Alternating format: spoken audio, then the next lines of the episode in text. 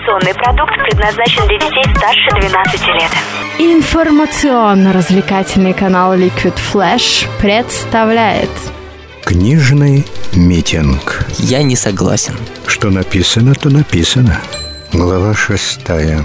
Ярослав Гашек. Похождение бравого солдата Швейка во время мировой войны. Цитирую.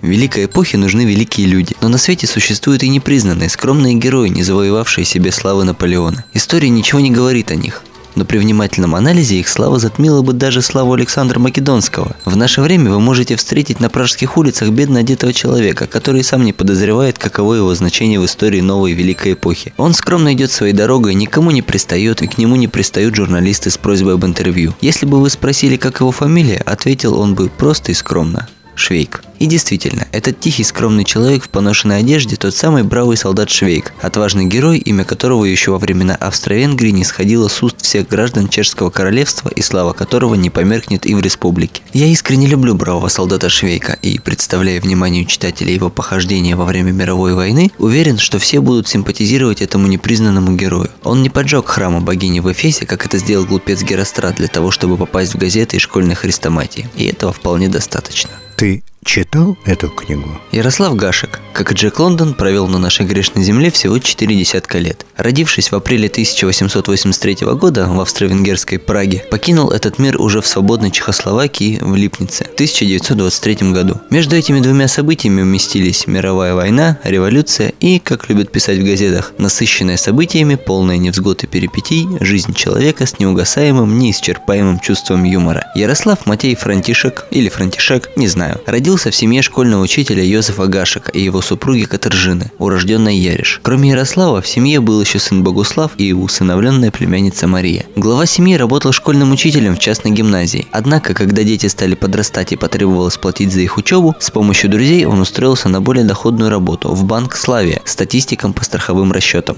Но постоянная нужда, неуверенность в завтрашнем дне повлияли на характер Йозефа. Он ожесточился на мир и стал пить, чем изрядно подорвал свое здоровье. В 1896 году он заболел гриппом, который дал осложнение на почке. Не спасла его даже операция. В 1889 году будущий писатель поступил в начальную школу. Благодаря отличной памяти и природной живости ума окончил и без всяких проблем и перешел в гимназию. Вот тут-то выяснилось, что одной памяти недостаточно, что необходимо прилежание и усердие, которого Ярославу явно не хватало. Вместо того, чтобы учиться, он слоняется по улицам, ввязываясь во все, во что только можно ввязаться. В 1897 году разразилась очередная серия антинемецких демонстраций, приведшая к введению в Праге чрезвычайного положения. Гашек принимал самое активное участие в стычках с полицией и погромах немецких магазинов. Был задержан полицией и чуть даже не расстрелян под горячую руку. Но все обошлось. В 1898 году Ярослав с разрешения матери бросил учебу. Устроился помощником аптекаря. Маленько поработал и сбежал в пешее путешествие, в котором обошел Чехию, Словакию и Моравию. По возвращении несколько остепенился и даже поступил в торговую академию, где за отличную учебу с него не брали плату. Окончил академию в 1902 году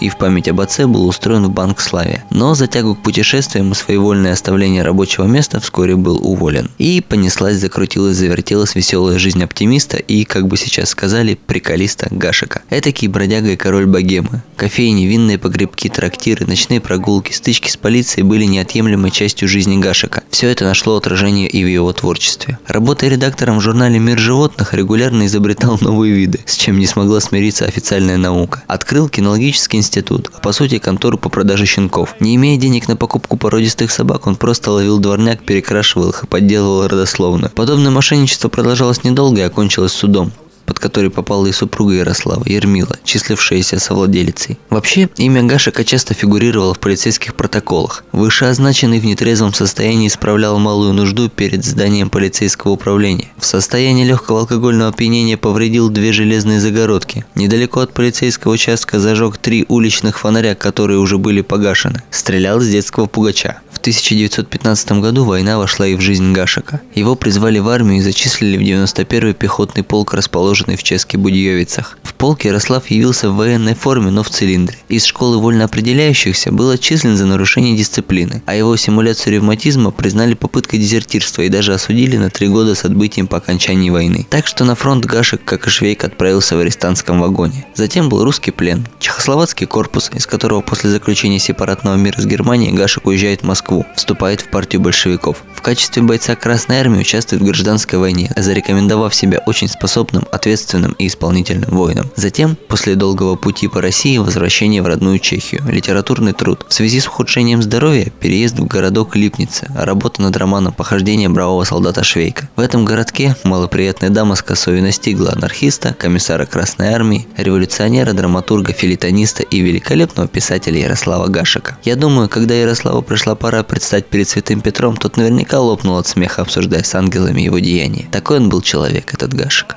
А вот еще... Убили, значит, Фердинанда-то нашего, сказала Швейку его служанка. Швейк Несколько лет тому назад, после того, как медицинская комиссия признала его идиотом, ушел с военной службы и теперь промышлял продажей собак. Безобразных ублюдков, которым он сочинял фальшивые родословные. Кроме того, он страдал ревматизмом и в настоящий момент растирал себе колени оподельдоком. «Какого Фердинанда, пани Мюллерова?» – спросил Швейк, не переставая массировать колени. «Я знаю двух Фердинандов. Один служит у фармацевта Пруши. Как-то раз по ошибке он выпил у него бутылку жидкости для ращения волос. А еще есть Фердинанд Кокошка, тот, что собирает собачье дерьмо ему. Обоих ни чуточки не жалко. Нет, эрцгерцога Фердинанда, сударь, убили. Того, что жил в Конопиште, того, толстого, набожного. Иисус Мария! – вскричал Швейк. «Вот тена! А где это с господином эрцгерцогом приключилось?» «В Сараеве его укокошили, сударь, из револьвера. Ехал он со своей эрцгерцогиней в автомобиле. Скажите на милость, пани Мюллерова, в автомобиле. Конечно, такой барин может себе это позволить. А, наверное, не подумал, что автомобильные поездки могут так плохо кончиться. Да еще в Сараеве. Сараево – это в Боснии, пани Мюллерова. А подстроили это, видать, турки. Нечего нам было отнимать у них Боснию и Герцеговину. Вот какие дела, пани Мюллерова. Эрцгерцог, значит, приказал долго жить. Долго мучился? Тут же помер, сударь. Известно, с револьвером шутки плохи. Недавно у нас в Нуслях один господин забавлялся револьвером и перестрелял всю семью. Да еще швейцара, который пошел посмотреть, кто там стреляет с четвертого этажа. Из иного револьвера пани Миллерова хоть лопни не выстрелишь. Таких систем – пропасть. Но для эрцгерцога наверняка купили что-нибудь такое особенное. И я готов биться об заклад, что человек, который стрелял, по такому случаю разоделся в пух и прах. Известно, стрелять в эрцгерцога штука нелегкая. Это не то, что браконьеру подстрелить лесника. Все дело в том, как до него добраться. К такому барину в лохмотьях не подойдешь. Непременно нужно надеть цилиндр. А то, того и гляди, сцапает полицейский. Ты читал эту книгу? Похождение бравого солдата Швейка во время мировой войны. Это просто бестселлер. Книга издана на более чем 20 языках, включая еврит, идиш и эсперанто. Самый популярный чешский роман в мире. Это ряд ассоциаций про Чехию. Прага, пиво, Шкода, Швейк. Йозеф Швейк, рядовой 91-го пехотного полка, демобилизованный по причине признания его официально идиотом. Сам Швейк в книге говорил, осмелюсь доложить, я официальный идиот. На гражданке промышляет продажей дворняк под видом породистых псов, сочиняя им родословные и кражей чистопородных собак для перепродажи на вторичном рынке. С началом войны и объявлением мобилизации намеревается идти на фронт во славу государя-императора Франца Иосифа I. Но, поскольку страдал ревматизмом, то отправился на сборный пункт в инвалидном кресле, что вызвало восхищение у горожан и послужило поводом отправиться в гарнизонную тюрьму как симулянту. Судя по книге, в то время только смерть могла быть убедительной причиной неявки. Цитирую. В эту великую эпоху врачи из кожи вон лезли, чтобы изгнать из симулянтов беса саботажа и вернуть их в лоно армии. Была установлена целая лестница мучений для симулянтов и для людей, подозреваемых в том, что они симулируют, а именно чехоточных, ревматиков, страдающих грыжей, воспалением почек, тифом, сахарной болезнью, воспалением легких и прочими болезнями. Пытки, которым подвергались симулянты, были систематизированы и делились на следующие виды. Первое. Строгая диета. Утром и вечером по чашке чая в течение трех дней. Кроме того, всем, независимо от того, на что они жалуются, давали аспирин, чтобы симулянты пропотели. Второе. Хинин в порошке в лошадиных дозах, чтобы не думали, будто военная служба мед. Это называлось лизнуть хины. Третье. Промывание желудка литром теплой воды два раза в день. Четвертое. Клестир из мыльной воды и глицерина. Пятое. Обертывание в мокрую холодную простыню. Были герои, которые стойко перенесли все пять ступеней пыток и добились того, что их отвезли в простых гробах на военное кладбище. Но попадались и малодушные, которые лишь только дело доходило до клестира, заявляли, что они здоровы и ни о чем другом не мечтают, как с ближайшим маршевым батальоном отправиться в окопы. Швейка поместили в больничный барак при гарнизонной тюрьме именно среди таких малодушных симулянтов. «Больше не выдержу», – сказал его сосед по койке, которого только что привели из амбулатории, где ему же во второй раз промывали желудок. Человек этот симулировал близорукость. «Завтра же еду в полк», – объявил ему сосед слева, которому только что ставили клестир. Этот больной симулировал, что он глух, как тетерев. На койке у двери умирал чехоточный, обернутый в мокрую холодную простыню. Из гарнизонной тюрьмы Швейк попадает денщиком к военному священнику Отто Кацу, который проигрывает Швейка в карты поручику Лукашу. И уже вместе с Лукашем они отправляются на фронт. Как они туда попали, точнее, как их направили в маршевый батальон и как Швейк попадал в свой 91-й полк, целая серия невероятных приключений, которые трудно придумать нарочно. И, безусловно, стоит прочитать. Сразу скажу, Гашек умер раньше, чем закончил роман, и поэтому не будет спойлером, если я скажу, что планировалось в конце сдать Швейка русским солдатам в плен вместе со своей ротой. Но смысл книги не в сюжете, а в том, что происходит на каждой странице. Вся книга заполнена юмором с большой буквы Ю или H, поскольку написание слова юмор на чешском совпадает с английским. Забавно, что часто употребляемые Гашиком в швейке слова «задница» и «осел» онлайн-переводчик перевел на чешский одинаково – «осел». Другие синонимы филейной части на Великом и Могучем были безапелляционно отнесены к тому же слову «осел» или «осел», не знаю как правильно. И только поиграв с синонимами, я добился от слова «корма» словосочетания «лодный зад». Прошу заранее прощения за неправильное произношение. К чему все эти отступления? К тому, что в этом весь Йозеф Швейк. А Йозеф Швейк – это сам Ярослав Гашек. Я убежден, что не может автор так сочно прописать персонажа, не отразившись в нем, как в зеркале, в полный рост. Хотя есть мнение, что в создании образа участвовали также пражский ремесленник Йозеф Швейк, который подарил свое имя главному герою, и Франтишек Страшлипка, реальный денщик поручика Лукаша, одолевший всех своими историями из жизни, рассказанными к месту и не к месту. Цитирую.